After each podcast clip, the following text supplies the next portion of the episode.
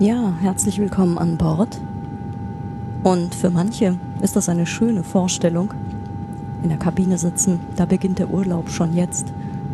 Für andere ist es eher eine angstbesetzte Vorstellung zu fliegen. Und beides hat seine Berechtigung.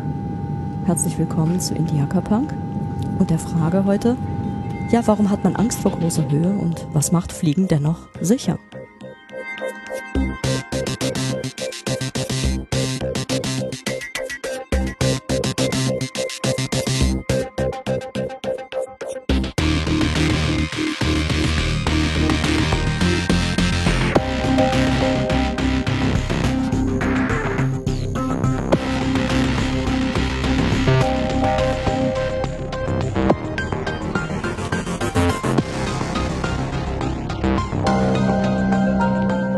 Ja, herzlich willkommen. Mein Name ist Bettina Meyer und heute geht es um die Angst vor Höhe und die Angst vor dem Fliegen und warum dennoch Fliegen relativ sicher ist. Wir aber auch aufgrund unserer, sagen wir mal, evolutionsbiologischen Grundkonstitution äh, dem Ganzen nicht so wirklich trauen können. Jeder kennt das Gefühl, auf einen Turm zu steigen, runter zu gucken und äh, so ein komisches Kribbeln oder komisches Magengefühl zu haben, äh, wenn man das tut. Gerade große Höhe ähm, löst bei vielen Menschen erstmal ein Unbehagen aus. Nun, warum ist das so?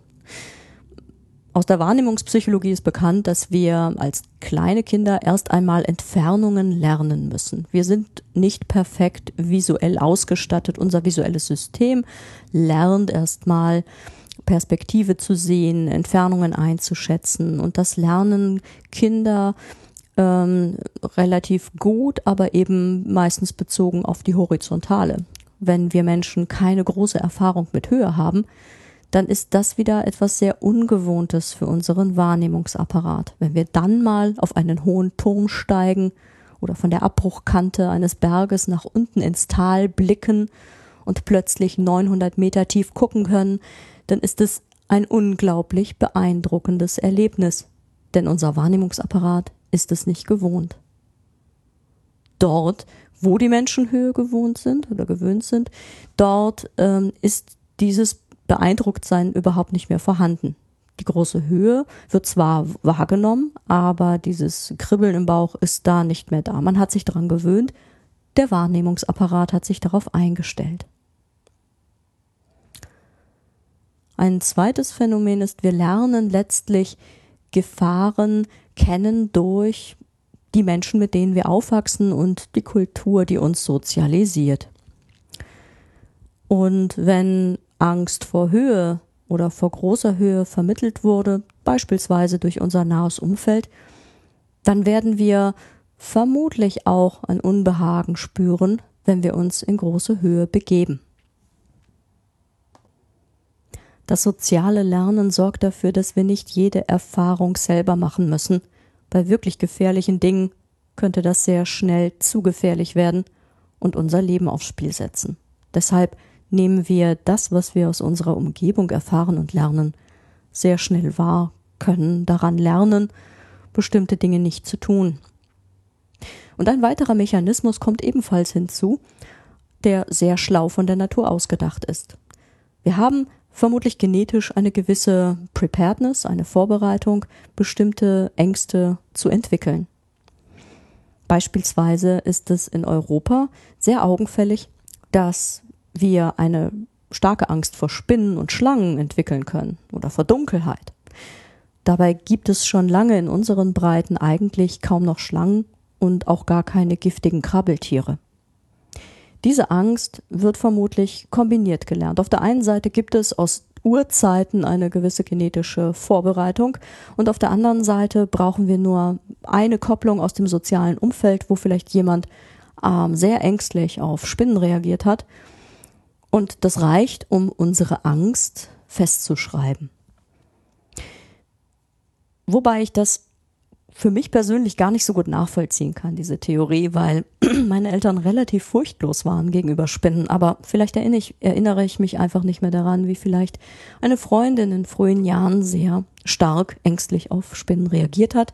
Denn ich habe eine Angst vor Spinnen. Ähm, jetzt nicht mega dramatisch, aber auch nicht wirklich angenehm. Bei manchen Menschen kann diese Angst ja relativ stark werden, so stark, dass sie unter Umständen behandelt werden muss. Kann man zum Glück, man kann auch die Flugangst behandeln. In beiden Fällen nutzt man die sogenannte Konfrontationstherapie. Das heißt, man setzt sich dem Angststimulus, dem Fliegen oder der Spinne aus und bemerkt dabei irgendwann äh, einen Gewöhnungseffekt. Und man lernt letztlich diese Dinge zu akzeptieren oder zumindest keine große Angst mehr zu empfinden beim Fliegen oder beim Betrachten von Spinnen. Nicht, dass die Angst komplett verschwinden wird, ein gewisses Unbehagen wird vermutlich immer zurückbleiben. Aber wie ist denn das nun mit dem Fliegen? Jeder Mensch weiß, jeder Mensch in unserem Land zum Beispiel weiß, ähm, dass Fliegen zu den allersichersten ähm, Möglichkeiten gehört, sich äh, fortzubewegen. Es ist vielleicht nicht das umweltverträglichste, aber es ist ein unglaublich sicheres Verkehrsmittel. Autofahren ist wesentlich gefährlicher. Motorradfahren auch. Wie kommt es, dass vielen dann ähm, ganz mulmig wird, wenn sie in eine Maschine steigen und sie regelrecht Angstattacken bekommen oder fliegen wirklich nur mit medikamentöser Unterstützung oder Begleitung irgendwie hinbekommen oder vielleicht auch gar nicht mehr ins Flugzeug steigen. Vermutlich gibt es da noch etwas anderes aus unserem evolutionsbiologischen Erbe, was dazu führt, dass wir gerade das Fliegen als besonders gefährlich empfinden. Das ist immer dann der Fall, wenn eine Angst entsteht, wenn viele Menschen ums Leben kommen. Ein Flugzeugabsturz ist in der Regel ein Großschadensereignis. Bei einer Passagiermaschine, da stirbt nicht nur einer, da kommen viele Menschen ums Leben. Das wird registriert, das löst einen Schock aus, einen großen Schrecken. Und wir sind vermutlich tatsächlich dahingehend ähm, vorbereitet, dass wir auf solche Ereignisse sehr, sehr stark reagieren und mit großer Furcht, um so eine Situation und so ein Ereignis möglichst nicht aufzusuchen, was letztlich eine ganz clevere Einrichtung ist unseres Gehirns. Andererseits nehmen wir die schleichenden Gefahren, die zum Beispiel durch den Straßenverkehr entstehen, durch das Autofahren überhaupt nicht wahr. Und das sind ebenfalls reale Gefahren und ähm, die werden in der Regel unterschätzt. Somit gibt es einiges, das zunächst gegen den Aufenthalt in großer Höhe spricht. Sei es nun soziales Lernen, Gewöhnung oder eben ähm, die Großschadensereignisse, die man vielleicht in den Nachrichten mitbekommt. All das lässt einen vielleicht nicht gerne fliegen. Vielleicht waren es ja diese erheblichen Konsequenzen, die drohen, wenn in der Luftfahrt etwas passiert, die dazu geführt haben, dass man in der Luftfahrt eine erstaunlich positive Fehlerkultur entwickelt hat. Man kalkuliert den menschlichen Fehler ein und hat Strategien entwickelt, diesen menschlichen Fehler so klein wie möglich zu machen. Und eine große Errungenschaft ist zum Beispiel das Einführen von sogenannten Checklisten. Alle Standardabläufe innerhalb der Luftfahrt beim Fliegen sind mit Checklisten geregelt. Diese werden ganz konsequent abgearbeitet. Menschlicher Irrtum wird dadurch auf sehr elegante Art und Weise ausgeschlossen. In der Anfangszeit der Luftfahrt gab es durchaus Unfälle wie vergessen aufzutanken, hups, in der Luft war der Sprit alle. Das hat sich mit der Einführung der Checklisten geändert. Ähm, auch gibt es sehr, sehr klare Vorschriften, wie viel Kraftstoff zum Beispiel ein Flugzeug mitführen muss. Und das ist immer eine erhebliche Menge mehr, als eigentlich für die Durchführung des Fluges benötigt wird, weil alle möglichen Eventualitäten mit eingerechnet werden. Checklisten sind beim Fliegen so verbreitet, dass sogar meine Gleitschirmflugschule äh, mir Checklisten für bestimmte Abläufe gegeben hat, die ich gelernt habe und wo ich selber sehen konnte, dass die unglaublich nützlich sind, wenn man die wirklich sehr diszipliniert jedes Mal durcharbeitet. Auch das transparente Kommunizieren von Fehlern ist äh, Bestandteil einer positiven Fehlerkultur. Auch das wird in der Luftfahrt weitestgehend auch gelebt und eingehalten. Und so kommt es, dass ähm, die, Luftfahrt oder das Fliegen an, an für sich relativ sicher ist. Ja, und was helfen kann, Ängste zu überwinden, ist äh, etwas, und da schlage ich jetzt mal die Brücke zur letzten Folge. Das ist ähm, das Gefühl, Kontrolle ausüben zu können, unsere Kontrollüberzeugung. Das merken wir ja oft schon beim Autofahren. Wenn wir nicht selber am Steuer sitzen, sondern Mitfahrer sind, dann haben wir gefühlt deutlich weniger Kontrolle über die Gesamtsituation und reagieren unter Umständen, je nachdem wie viel Fähigkeit wir dem Fahrer zutrauen, schon unter Umständen extrem ängstlich.